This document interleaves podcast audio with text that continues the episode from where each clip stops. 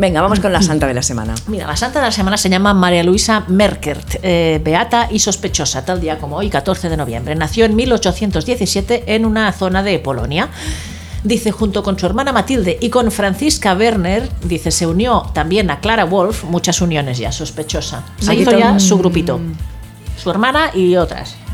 si te fijas, era su hermana y dos más. Vale, o sea, una con la hermana y otra con ella. Claro. Está claro. ¿Sabes? No es el Sí. primer caso de hermanas o hermanos, mm, los dos homosexuales. no. Pues eso, yo creo que por ahí va la cosa. Pues era una joven virtuosa y terciaria franciscana, dice, que había decidido servir a las personas enfermas y a los pobres a domicilio. Estas cuatro mujeres comenzaron la actividad caritativa en Polonia en 1841.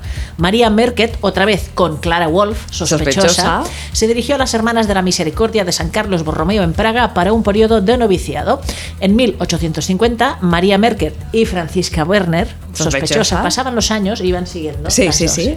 Juntas, ¿no? sí, Juntas. rem- todo lo hacían juntas. Y Reemprendieron en Polonia la actividad caritativa apostólica y escogieron a Santa Isabel llena de amor a Dios y a los indigentes por patrona de la comunidad que entonces empezaba. Años más tarde, María, junto con otras 25 religiosas, 25, sospechosas, ¿eh? Muy sospechosas. Dice, hizo los votos de castidad, pobreza y obediencia. Se preocupaba mucho por sus religiosas, sospechosa, a las que instruía intelectual y espiritualmente en un espíritu de humildad profunda. En sus 22 años de gobierno formó a casi 500 Uh. hermanas y fundó 90 casas. Fue beatificada en 2007. A mí lo que me gusta más es eso de que funden casas. Fundaron Casas- muchas casas. con mujeres, Con eh, mujeres, monjas, ¿eh? Y todas Y juntas. todas juntas allí, todas rezando a la vez y todas teniendo esas cosas que tienen las, las santas, ¿no? o las monjas. éxtasis. Éxtasis, sí. Pues eso. Pues esto, pues Pues nuestra... hasta aquí María Luisa Merker. Vale.